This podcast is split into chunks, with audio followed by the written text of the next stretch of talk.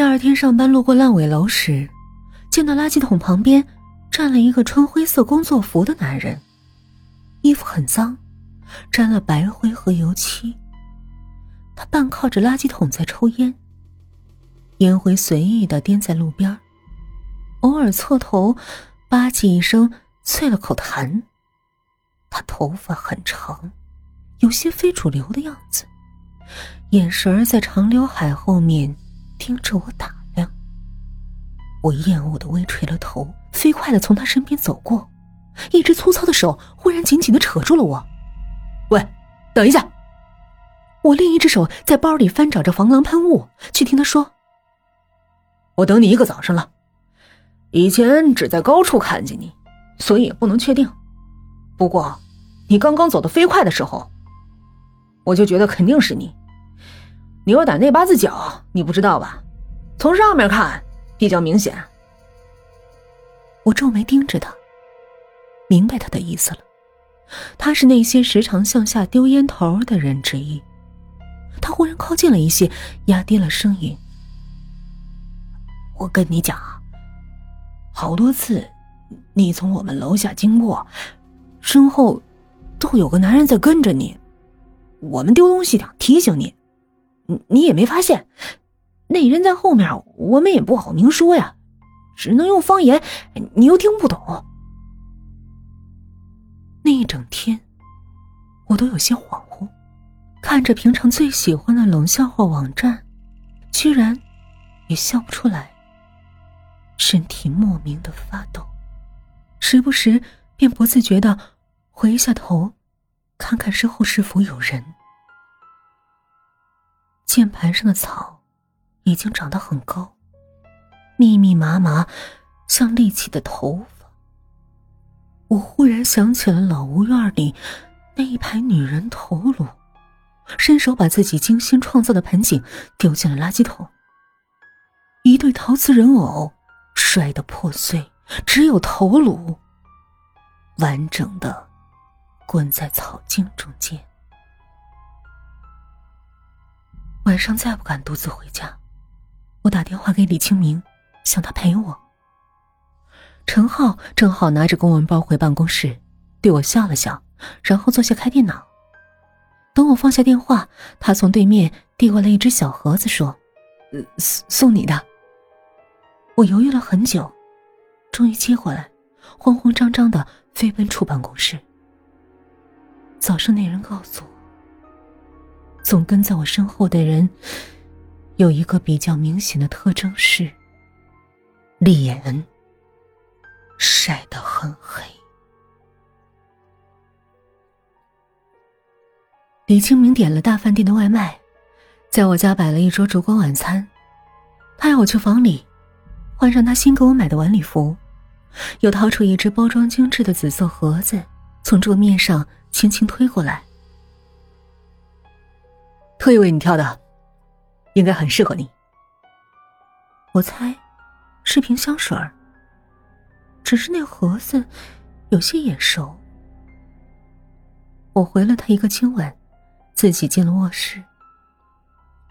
香水的瓶子很漂亮，牌子却是没听过的。李清明一向低调，大约是请某个调香大师定制的。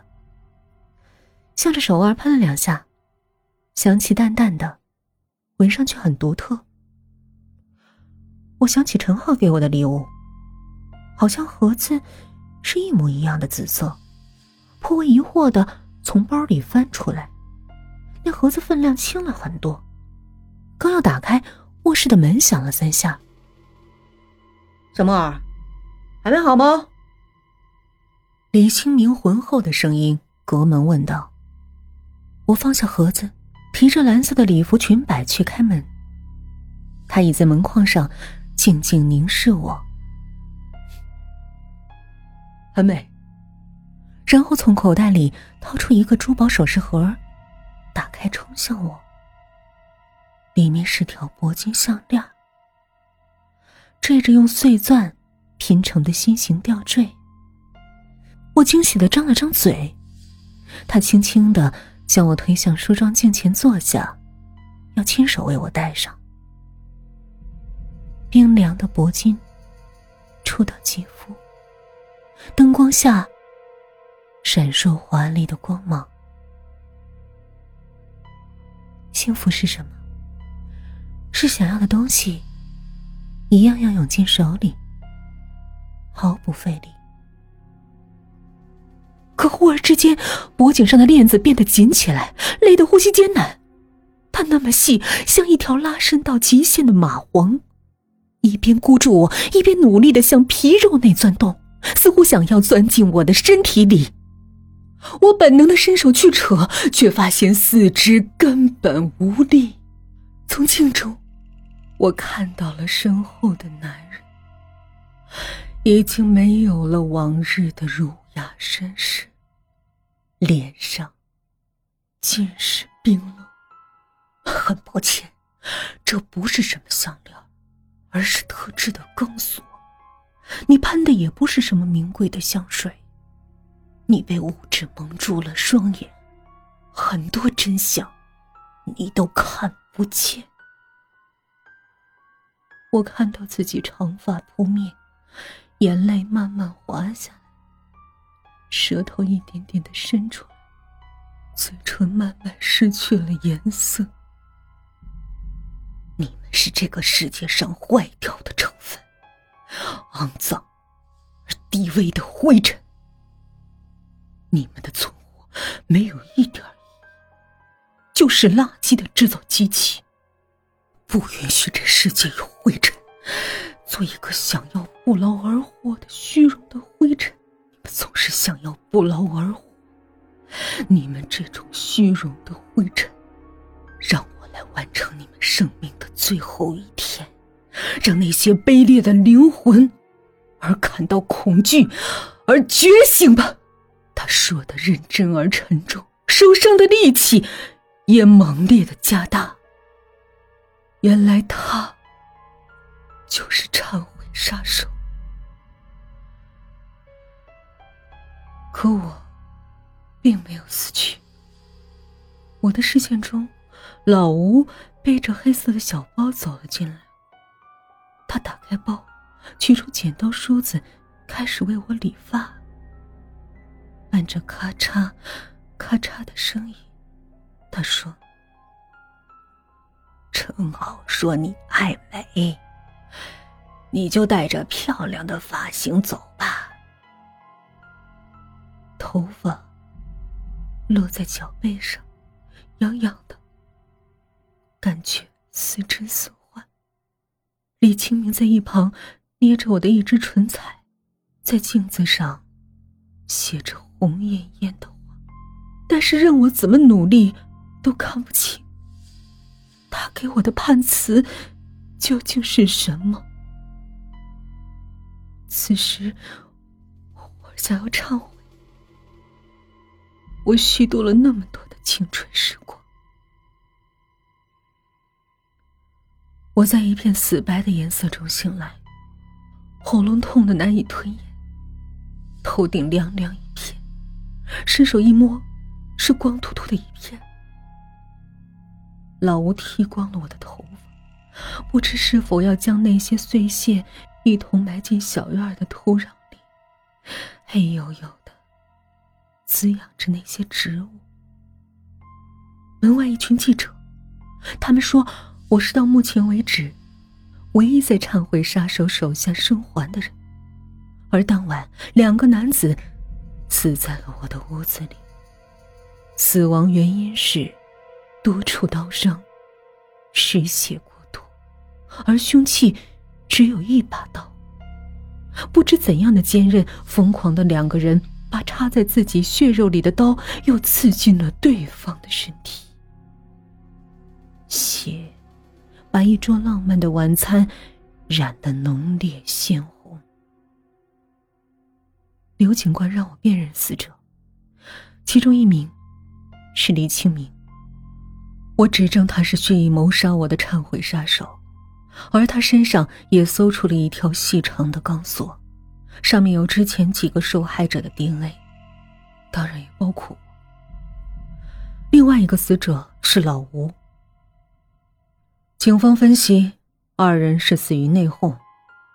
忏悔杀手事件终于告于天下，惶惶许多日的人心终于安定下来。可大家不免都会扪心自问：此前的生命，可曾触犯了道德的境界？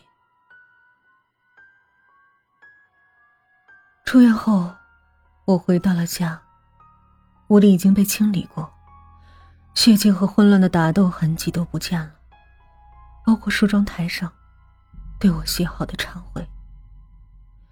我只能到警局的备案照片里去翻看。我走进卧室，想到当时挣扎的双手在桌面上混乱的摸索，将程浩送我的那只盒子碰到了地上。我趴在地面上四下张望，在梳妆台底下找到了他。跪在那儿，轻轻打开，里面有一张折了很多折的纸，上面用红色墨水写着一句话：“不要再接近李清明。”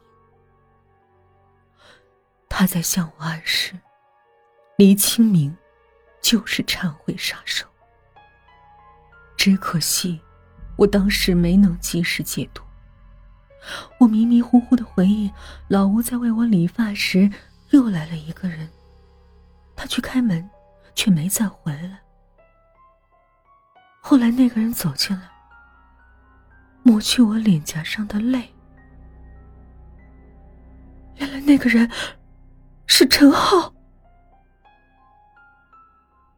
所谓忏悔杀手，根本就不是一个人。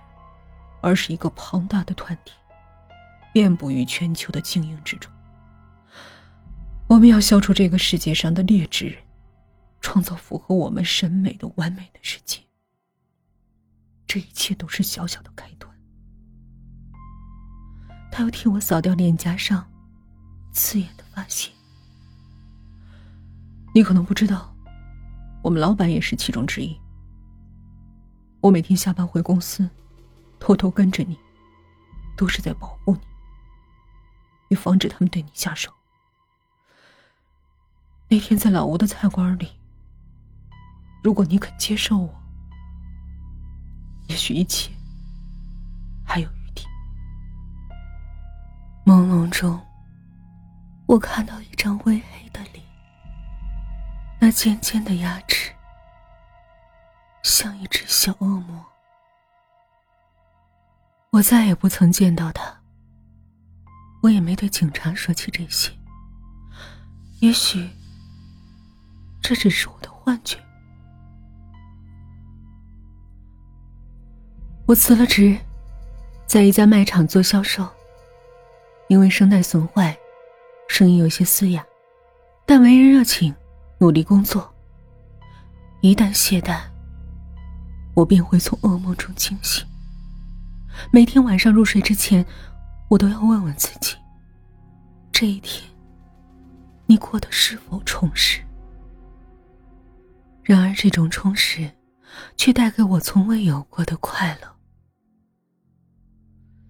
但是偶尔，我会想起同住在那个小区的坏脾气的老婆婆，因为我忘记了锁门，她便一直为我守着门，直到我回来。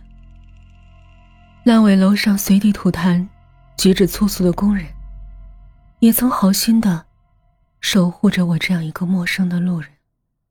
网吧里的孩子的未来，更有无限种可能。可仍然有人冒充邪恶上帝。无论你的曾经或未来是否有贡献，在你坏掉的那一刻，都会像抠掉一个无用的空格键一样。将你从这个世界上彻底的清除。